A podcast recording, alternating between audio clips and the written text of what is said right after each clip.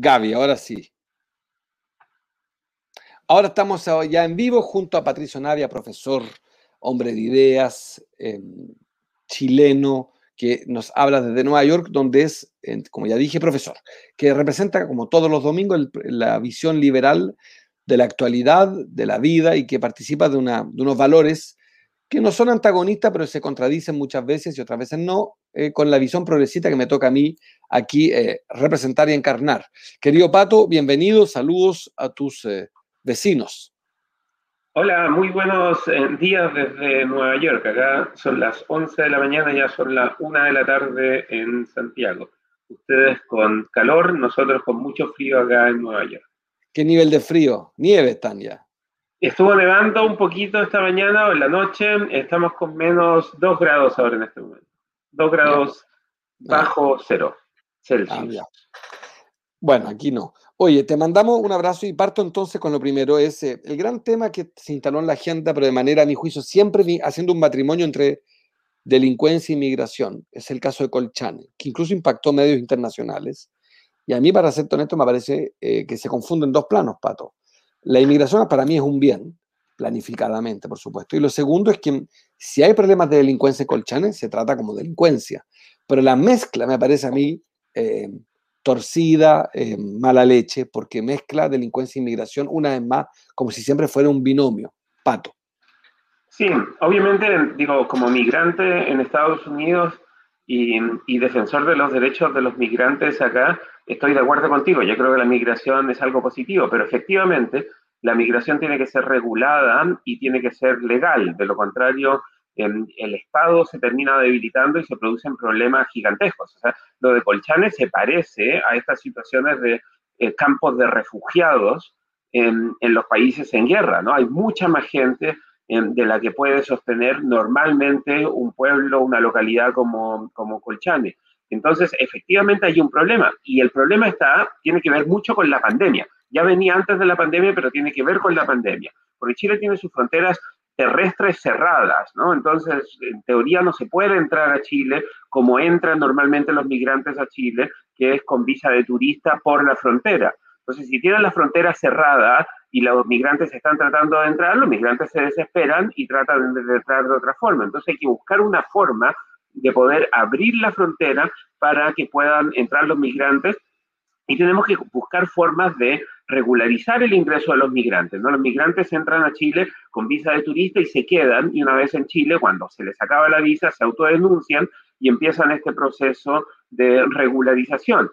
Esa no es una buena forma de manejar la migración hacia el país. Tenemos que tener mejores formas de manejar la migración porque el país debería tener cierta capacidad de decidir quién entra, cuánta gente entra, cuándo entra esta gente y no debiera solo depender de lo que pasa en países vecinos o de los problemas que tienen otros países. Entonces me da la impresión de que tenemos que repensar todo esto eh, para evitar este tipo de situaciones. O sea, queremos que Chile sea un país de inmigrantes, queremos que los migrantes vengan de forma ordenada a Chile y de forma que ayuden a que la economía crezca, a que nuestra sociedad sea más diversa, sea más plural, pero no podemos, ningún país, ni los más progresistas del mundo, pueden tener políticas de migración que están determinadas por las crisis que pasan en los países vecinos y no por lo que el país necesita o por lo que el país quiere lograr. Agrego em, eh, que además es bien hipócrita lo que se hace en algunos sectores políticos, porque dicen, sin decirlo más bien, eh, hostilizan eh, y participan muy ácidamente contra la inmigración, sin embargo, la Sociedad, Sociedad Nacional de Agricultura de Chile ha pedido más inmigración. O sea, no es cierto que la inmigración em, sea un, mal, y, eh, como lo plantean incluso los adversarios, porque ellos mismos usufructen. Yo el otro día, en un momento de, apasionado, me, me, expresó, creo que salió hoy día en el diario, perdón, em, también toda la élite, Pato, tiene a sus hijos, si no los tiene, le gustaría que estuvieran fuera. Claro, la comparación es, es un poco mala leche, porque no es lo mismo un inmigrante académico con inmigrante con hambre, es cierto, pero sigue siendo un inmigrante. Y sigue siendo beneficiario al inmigrante académico también de políticas de Estado, donde se trata al inmigrante como un ser humano provisto de derechos. Pato. Sí, yo creo que es distinto. Es distinto que uno se vaya a estudiar otra parte y tenga visa de estudiante con el objetivo de después querer volver a su país, que inmigrar e irse a vivir y trabajar en el país donde uno va. Yo creo que la inmigración es buena, o sea, la historia de Estados Unidos es una historia que demuestra, creo que fehacientemente, que la migración ayuda al desarrollo y ayuda a que Estados Unidos se haya convertido en el país que es muy creativo. Los inmigrantes que han llegado a Estados Unidos han desarrollado nuevas industrias. La industria de la tecnología ahora está constituida por, en, buena medida, empujada por, por inmigrantes. O sea, el hombre más rico de Estados Unidos hoy, Elon Musk, es un inmigrante. Los creadores de Google eran inmigrantes. O sea, necesitamos inmigración y la migración es súper saludable pero necesitamos que el Estado establezca políticas que permitan regular esta inmigración y que el Estado controle esta inmigración. Ese es un problema que tienen todos los países desarrollados, por cierto. O sea, Chile tiene ese problema porque es más desarrollado que la mayoría de los vecinos y la gente dice, vamos a Chile, que en Chile vamos a tener más oportunidades. Entonces, no podemos simplemente decir, aquí vamos a recibir a todos los que quieran venir, porque eso no funciona en ningún país. Esa es la peor política migratoria que uno puede tener. La otra mala política migratoria es decir, nosotros vamos a prohibirle que entre a la gente y nosotros vamos a determinar exclusivamente nosotros quienes pueden entrar a partir de cuestiones de necesidades de la empresa. O sea, si queremos trabajadores frutícolas, pues entonces vamos a permitir que entren ciertos inmigrantes. Eso tampoco funciona. Tenemos que tener una política inteligente, una política del siglo XXI que vaya regulando la inmigración y vaya tratando de optimizar que esta inmigración termine siendo positiva para el país. Pero tampoco podemos pretender que todos los migrantes van a hacer una tremenda contribución. O sea, no todos los migrantes en Estados Unidos son los más. Algunos migrantes se meten en líos, los hijos de los inmigrantes o los niños que migran también se meten en líos como los hijos de los chilenos se meten en líos. Entonces tampoco podemos pretender que los migrantes van a tener una actitud mucho mejor que la que tienen los chilenos. O sea, tenemos que aceptar que los inmigrantes también se van a embriagar, que algunos de los inmigrantes van a ser delincuentes, y tenemos que aceptar que eso también es parte de la realidad. No podemos ni idealizar a los inmigrantes ni pretender que sean mejores que eh, los chilenos que están acá, pero sin duda que haciéndolo bien podemos convertir a la inmigración en un factor que nos ayude al desarrollo y nos ayude a la diversidad en Chile, pero tenemos que hacer algo al respecto no es solución cuando entran miles de personas por Colchane y tampoco es solución que algunos digan este gobierno es un gobierno fascista porque expulsa a algunos inmigrantes o que otros digan la oposición está loca porque quiere dejar que todos los inmigrantes entren. Ninguna de esas dos posiciones extremas nos van a ayudar a solucionar el problema. Yo quiero conectar esto con lo otro y hay harta gente conectándose. Eh, Dice, no más cesante, no más pobreza. Patricio de la Jara, vamos a ir leyendo algunos comentarios. La inmigración descontrolada es la importación de la competencia y se borró. Em, em, algunos con apellidos impronunciables, dice René Tavilo, que es un gran dirigente de Estación Central y de Maipú, se oponen a los inmigrantes en Chile. Qué contradicción. Pato, conectemos este tema con, la actualidad, con el tema de las vacunas. Eh, Alamán, canciller que yo considero es un adversario, pero un buen político, eh, cometió un error que él mismo sale pidiendo disculpas hoy día. Y yo creo que no es ningún error. Creo que eh, el nivel de, que no es responsabilidad del canciller, sino del ministro Interior, porque las descoordinaciones ministeriales ya son muchas. Eh, y me da la impresión de que ellos ensayan, van probando y van corrigiendo. Y lo que dijo Alamán es esta idea de que nadie con visa turista será vacunado frente, yo entendí que era una reacción a la ansiedad de algunas empresas peruanas que empezaron a promover el turismo sanitario. Em, ¿A ti te parece, para ir a la política, que lo de Alamán es de verdad un exabrupto Alamán o es más bien un intento de, de probar y de frenar además un posible abuso de extranjeros viniendo a Chile exclusivamente a vacunarse? Yo creo que lo de la vacuna el gobierno entiende súper bien, porque a Piñera le interesa que haya reactivación económica y que la economía esté funcionando bien. Y ahí cualquier persona que entiende eso y que es medianamente inteligente, y Piñera ciertamente es inteligente, Em, sabe que necesitan vacunar a toda la gente que vive en el país. O sea, em, es, ridículo decir vamos a vacunar solo a los legales porque a los ilegales, cuando el virus se acerca a un ilegal, dice, ah, esta persona es ilegal, no puedo entrar a esa persona. Eso no ocurre. Entonces hay que vacunar a toda la gente que vive en Chile. Pero evidentemente en América Latina tenemos un problema. Esto también está pasando en Estados Unidos, por cierto. Están llegando gente de otros países a intentar vacunarse aquí porque en sus países, estos son familiares de gente que vive en Estados Unidos, eh, o, gente que son ciudadanos estadounidenses pero viven en otras partes, que están viniendo de vuelta a Estados Unidos porque dicen, en el país donde yo estoy no me vacuno. O sea, si yo soy un estadounidense que vive en Perú, digo, me voy a ir a vacunar a Estados Unidos porque aquí en Perú la vacuna va a llegar en un año más. Entonces, Obviamente, otra opción es ir a vacunar a Chile. Lo que tiene que hacer el gobierno y lo que haría cualquier gobierno inteligente es tratar de evitar que haya este turismo sanitario. Entonces, pues tampoco le puedes cobrar a los que se van a ir a vacunar porque te crea un paso adicional. Chile estamos vacunando gente muy rápido, no puedes estar cobrando o revisando si la gente es legal o no es legal, o vive o no vive en Chile. Lo importante aquí es que se vacunen los que viven en Chile y no los que vengan eh, como turistas al país. Yo creo que Alamán se equivocó, lo hizo mal, hubo falta de preparación en el gobierno, todas esas cosas. Pero evidentemente es una preocupación. Si nuestros vecinos no se están vacunando a la misma rapidez que lo está haciendo Chile, y Chile es uno de los países que está vacunando más rápido en el mundo, vas a generar incentivos para que venga gente de otros países a decir, mira, yo vivo en Chile, me quiero vacunar acá.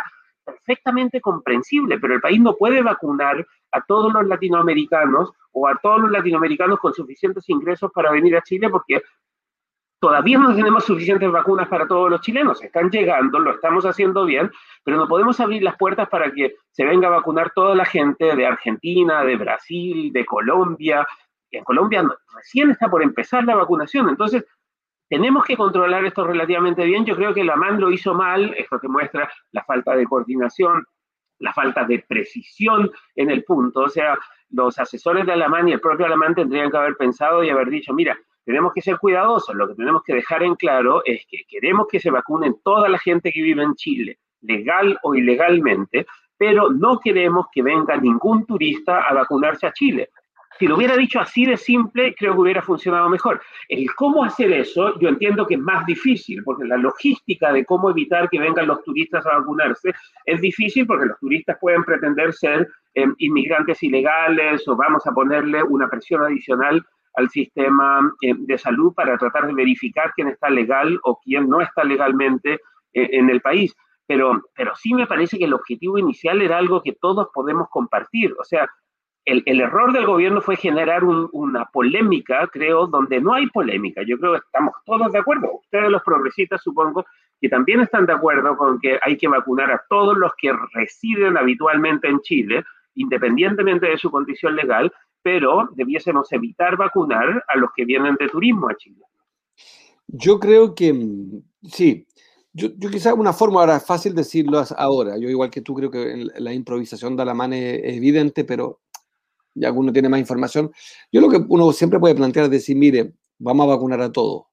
Si advertimos que si a alguno se descubre que actuó mala fe, se le aplicará tal y cuales normas. O sea, uno puede ser reactivo y ser muy punitivo con el que, el que aparezca y que algún tipo aleatorio de chequeo se hará. Eso sí lo puedes hacer. Chequeos aleatorios, decir, a ver, usted, su cédula de identidad, y usted ilegal desde cuándo. O sea, al que descubramos que tuvo un ingreso a Chile reciente que está previsto salir pronto. hay maneras de... Yo creo, yo lo habría hecho de otra manera, pero es re fácil plantearlo una vez que ya se ha la hipótesis mal. Pero eso en algunos países lo hacen. Yo me vacuné acá en Nueva York la semana pasada y tenía como profesor, tuve que llegar con, una, con mis documentos y con evidencia de que trabajo en la Universidad de Nueva York y la universidad me dio esa carta. Ahora, había otra gente, estaba conversando con una persona que estaba al lado esperando su vacuna, eh, que me dijo que trabajaba en una, en, una, en una bodega, ¿no? en, un, en, un, en, una tienda, en un supermercado de barrio. Entonces, eh, dijo, ah, mira, ¿y quién te dio la carta? Me dice, no, el supermercado del barrio. Y le digo, ah, genial. Y el tipo era mexicano. Y le digo, ¿tú estás legal? Entonces me dice, no, no, no, yo no estoy legal, trabajo con otro Social Security, pero el supermercado me dio la carta de que yo trabajo ahí. Entonces, Digo, todas esas cosas, y esta persona además tenía licencia de conducir y todo, porque en Estados Unidos, al menos en el estado de Nueva York, puedes tener licencia de conducir si no eres legal. En Chile, mucha gente que vive ilegalmente, digamos, que, que no están con una visa de trabajo, están inscritos en el sistema público de una forma u otra. Entonces, tenemos algunas formas de verificar, pero lo tendríamos que haber puesto en, en, positivo, ¿no? Decir, mira, lo que necesitamos, lo que queremos como país es vacunar rápidamente a todos los que residen en Chile para poder así recuperar la actividad económica, que estemos todos más seguros y después veremos cómo ayudamos a otros países a que avancen en sus propios procesos de vacunación. Pero eh, fue una polémica que creo innecesaria, especialmente en un momento en que Chile lo está haciendo tan bien y los ojos del mundo están puestos en Chile. O sea, tengo colegas de otros países que me han escrito y me han dicho, oye, qué impresionante lo que está haciendo Chile. Pues de verdad es impresionante, estamos llegando a dos millones de vacunados en una campaña de dos semanas y en febrero vamos a avanzar muchísimo. em, estamos vacunando per cápita más gente que per cápita está vacunando Estados Unidos. Estados Unidos está vacunando más o menos cerca de 2 millones de personas por día, lo que es menos, es un 0,70% de la población de Estados Unidos por día. En Chile estamos vacunando 200.000, más de 1% de la población diaria. O sea, lo estamos haciendo muy bien y generar esta polémica creo que fue un autogol enorme para el gobierno. Era totalmente innecesario. Aquí hay mucha gente que, es extranjera que escribe, que vive en Chile. Aquí JG Enríquez, hay mucha gente y es bien también lo que estás planteando y expresando. Em, respecto de, em, de, quiero pasar a otro, mantenerme el tema de las vacunas, pero ahora el tema de la educación. Argentina va a volver a clase en marzo, lo que me parece a mí muy audaz. Eh, y lo hablábamos el domingo pasado, estaría mejor de postergar unos meses incluso el ingreso para planificar. Ahora, con la vacunación acelerada, también se produjo otro debate que tampoco era fácil de resolver, es cuando se dice todos los profesores serán vacunados y empieza la pregunta, ¿cómo se identifica un profesor? Un poco pasa también con otros colegios. No todo el mundo está sindicalizado, no todo el mundo pertenece. En caso de los periodistas, es aún más impresionante. No, muchos no están en colegios de periodistas. Entonces uno dice, una profesión va a ser prioridad. En el caso de los jueces, lo que han dicho los jueces es que los vacunen en su, en su edificio que vayan a los tribunales a vacunar jueces. Y ahí es más o menos difícil que se te meta alguien que no es juez, porque está, está en el edificio. El acceso al edificio ya es un criterio, entrar a un edificio judicial. Con los profesores es bastante más difícil eh, hacerlo eh, y además es urgente porque necesitamos que en marzo eh, retomen. Yo estoy muy a favor de que vuelvan, pero creo que no están las condiciones por el transporte escolar, por la señalética, por los casinos, por la alimentación. Pato. Sí, hay, formas de hacer esto. Yo sé que es difícil, pero hay formas de hacer esto y se puede trabajar con los, con los, con los municipios, ¿no? O sea, cada municipio puede tener la lista de las personas que se pueden vacunar y cuando llega la gente, pues verifican si esa persona está en las listas o no y los colegios pueden poner en estas listas y pueden em, poner listas de profesores, pero también necesitan de los inspectores, de la gente que trabaja el aseo, de los guardias, o sea, hay un montón de otra gente que trabaja en los colegios que también son eh, funcionarios esenciales. O sea, los colegios dan alimentos, muchos colegios dan alimentos a los niños. La gente que trabaja ahí también tiene que vacunarse. O sea, tenemos que hacer esto y que los mecanismos de control empiezan desde abajo hacia arriba, ¿no? Que los colegios entreguen las listas y si un colegio entrega una lista con nombres de personas que no debiesen vacunarse, pues entonces al colegio le cae un castigo, una multa, una multa severa. O sea, tenemos que hacer que la sociedad vaya funcionando en, esa dirección, porque claro, ahora lo estamos haciendo por edad y, por edad es mucho más fácil eh, verificar, aunque algunos funcionarios pueden poner gente igual. O sea, digo, esto no es 100% eh, perfecto, pero, eh, pero hay formas de, mejorar esto. Yo creo que lo de los colegios y en particular el retorno a clases, no debiese convertirse en una polémica o en una pelea del gobierno contra los profesores o contra el colegio de profesores. Creo que aquí todos tenemos, incluido la mayoría de los profesores, em, tenemos interés en que vuelvan pronto todos de una forma segura y, em, y protegida a clases. Entonces, a lo mejor debiésemos aceptar que las clases no van a partir en marzo, sino que pueden partir en abril, cuando ya la mayoría de los profesores haya tenido la segunda dosis em, de la vacuna y vamos a perder un mes, pero vamos a empezar mucho mejor que si empezamos las clases en marzo y los profesores no están 100% comprometidos con iniciar, con iniciar las clases. Es fundamental que este año haya clases y tenemos que partir bien este proceso, de lo contrario vamos a terminar en una situación eh, mucho peor y yo creo que se tiene que conversar con los profesores, se tiene que conversar con los alcaldes, podemos empezar las clases en algunos lugares donde la situación es mucho eh, mejor y en otros demorarnos un poquitito más. Yo creo que es mejor perder dos, tres semanas de clases en marzo eh, que arriesgarnos a que todo el año hay una polémica por el, por el retorno a clases. Me, me, parece que es mejor hacer un compromiso y decir, ok, ya que estamos vacunando tan rápido en febrero y vamos a vacunar así de rápido en marzo, demoremos esto un poquito más y que la gente vuelva a clases cuando tenga la certeza, la garantía, la seguridad de que sus hijos van a estar, van a estar mejor. Porque si no, los padres tampoco van a enviar a sus hijos a clases y no tiene mucho sentido decir, vamos a volver a clases y después que la gente no llegue a clases. Necesitamos que todos se comprometan en esto y que se convierta en una causa nacional. Ya lo hemos podido hacer con la vacuna, o sea, es admirable cómo la gente llega, se ordena, no hemos tenido problemas, no hemos tenido violencia, en los lugares de vacunación. Esa, esa lógica la podemos ampliar para ir construyendo un Chile que trabaje más junto, que coopere más, que funcione mejor como una sociedad que dialoga, que conversa, que tiene proyectos comunes. Para cerrar, Pato, para cerrar por el tiempo, ya, ya está los medios instalado el debate entre primarias legales con, con la democracia cristiana en la oposición, con el Partido Comunista y el Partido Humanista por fuera, en otra primaria, supongo, en el Frente Amplio. Y otro esquema es una primaria eh, sin la DC. O sea, sacando a la democracia cristiana eh, y pidiéndole el fondo, de hecho, que la cristiana vaya a primera vuelta. Ya se cayó la propuesta de una primaria de la izquierda junta, la izquierda, llamémosle, eh, prudente, por dar un nombre. Em, ¿Qué opinas, Pato? Yo, yo estoy en contra, yo estoy a favor de una primaria competitiva, la única, legal, como corresponde. Si no, ya son como. Ya la primaria de los partidos las encontré discutibles. Todo el mundo diría que bueno, sí, pero lo del PPD me pareció no muy, muy elegante democráticamente que en una ¿Por qué no, ¿por qué no nos explicas un poquitito cuáles son las distintas posiciones y en qué está esto? Porque yo lo trato de seguir, de hecho, a mí me pagan por seguir estas cosas y no logro entender muy bien eh, toda la lógica de primarias, preprimarias, pre-preprimarias que se está dando, ¿no? Hemos tenido algunas primarias de partido, cada partido ahora tiene un candidato, pero no sabemos muy bien cuáles son los pasos a seguir ahora, salvo que el calendario oficial tiene primarias para el 4 de julio. Yo diría lo siguiente, primero algo de teoría. los partidos políticos eh, abusaron de su, de algunas mayorías dentro de los partidos abusaron de su poder designatorio de candidatos obedeciendo más bien lógicas de poder que lógicas electorales. Y entonces fueron nominados durante muchos años candidatos que claramente o no eran competitivos o eran imposiciones.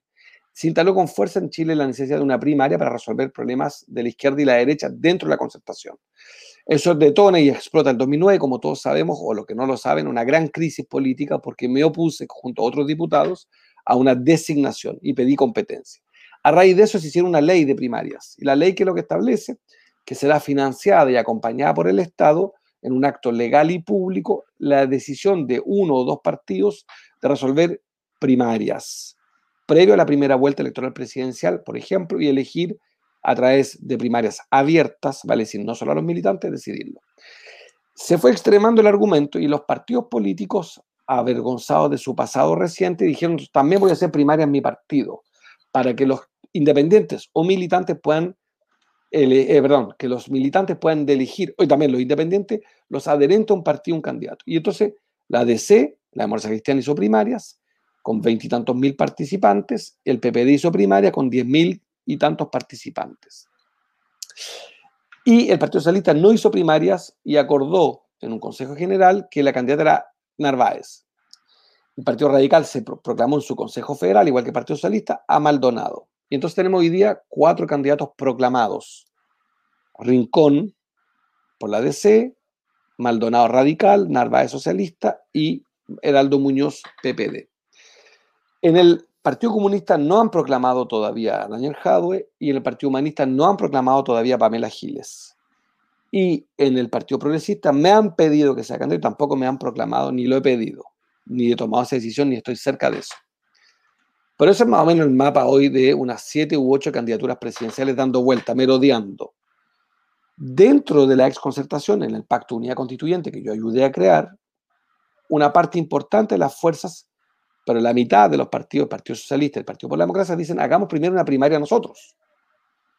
Y muchos le respondimos que era inviable hacer una otra primaria más, la primaria de los partidos, la primaria de la izquierda y la primaria después la legal, que es en julio se cayó esta idea de los socialistas y el PP de hacer una primaria previa a la primaria legal, porque era ya un exceso en tiempos de pandemia. Recordemos además que hay otra primera vuelta y una segunda vuelta, todo esto en 2021. O sea, en materia presidencial, algunos proponían cinco episodios para elegir un presidente. A mí me parece que tres es razonable, la primera vuelta electoral y la segunda. Y la primaria legal de julio, ¿qué está proponiendo hoy día una parte del PPD? Que es una primaria del Partido Socialista, el Partido por la Democracia, el PRO y movimientos anexos, el Partido Liberal y un movimiento anexo. Vale decir que todos los que no somos de demócrata cristiano vayamos a una primaria juntos y elijamos. Eso supone decirle a la democracia cristiana, tú no vas, es prohibirle el ingreso a la primaria y pedirle que vaya a primera vuelta. Y por tanto, primera vuelta, ¿qué tendrías? Un candidato que emane de los progresistas, un candidato demócrata cristiano, una candidata, un candidato Frente Amplio y probablemente un candidato comunista por oposición. Y seguramente vas a tener a Artes y probablemente todavía alguien que no, va, no ves, pero puede estar de Partido Igualdad. Eso te da seis candidatos de oposición y probablemente un candidato de derecha si Cast no se ordena con la UDI-RN. Tú que eres politólogo y sabes mejor que yo, serían dos listas, dos candidatos contra seis de oposición al menos. A mí me parece más simple hacer una gran primaria de los que estamos en la unidad constituyente, donde está la democracia cristiana, porque me parece que la democracia cristiana legítimamente podría irse en la unidad constituyente, si le prohíbes participar, y que compitan todos los candidatos y candidatas. Eso te daría un candidato la unidad constituyente, uno del Frente Amplio con el Partido Comunista, en el mejor de los casos, vas a dos y Artes tres. Tres contra dos me parece que pinta mejor que seis contra dos. Eso es. Entiendo, entiendo tu punto. Em, sí, al final lo que tiende a ocurrir cuando hay varios candidatos, y esto podría pasar también en la primaria de la izquierda, digamos, de la de unidad constituyente, de la ex concertación, nueva mayoría, em, sería que al final se van a terminar en potenciando dos o tres candidatos y la pelea va a ser entre, entre dos, porque es lo que normalmente ocurre, los con mejores eh, chances, pero me parece que tiene sentido hacer primarias. A mí me gustan las ideas de primarias, creo que ayuda. Perdón, creo que ayuda que ayuda mucho a la consolidación democrática, pero de nuevo, las primarias son como los remedios, ¿no? Te ayudan, pero si te tomas muchos de ellos, terminas eh, enfermándote más y te puedes terminar muriendo. Entonces, las primarias son buenas, pero si haces muchas primarias y preprimarias y pre-preprimarias, al final te terminan haciendo, eh, te terminan haciendo daño, igual que los remedios. tiene sentido llegar a primarias en julio, pero tienen que ser primarias de, de una coalición, no pueden ser primarias solo de la izquierda o de una parte de la coalición, porque no tiene sentido decir, ok, unidad constituyente va a tener primarias la mitad de unidad constituyente y la otra mitad va a llegar directo a elección de noviembre, porque eso significa que ya no son una coalición, sino que terminan siendo dos coaliciones, que es lo que pasó en 2017.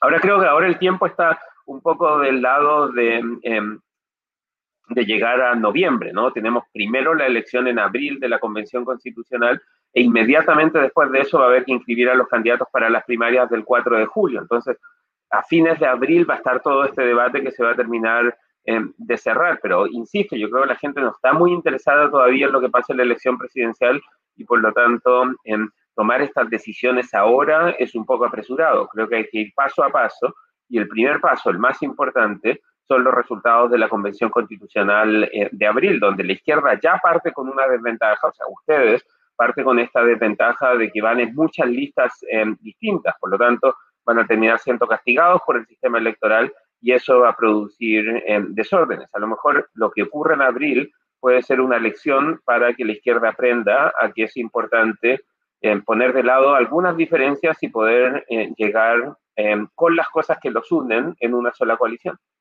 Así es, yo estoy completamente de acuerdo. Querido Pato, nos vemos el próximo domingo de todos modos en nuestro programa Liberal versus Progresista y, y, nos juntamos y espero hablarte antes. Tenemos muchos temas. Nos vemos, que esté muy bien. Chao.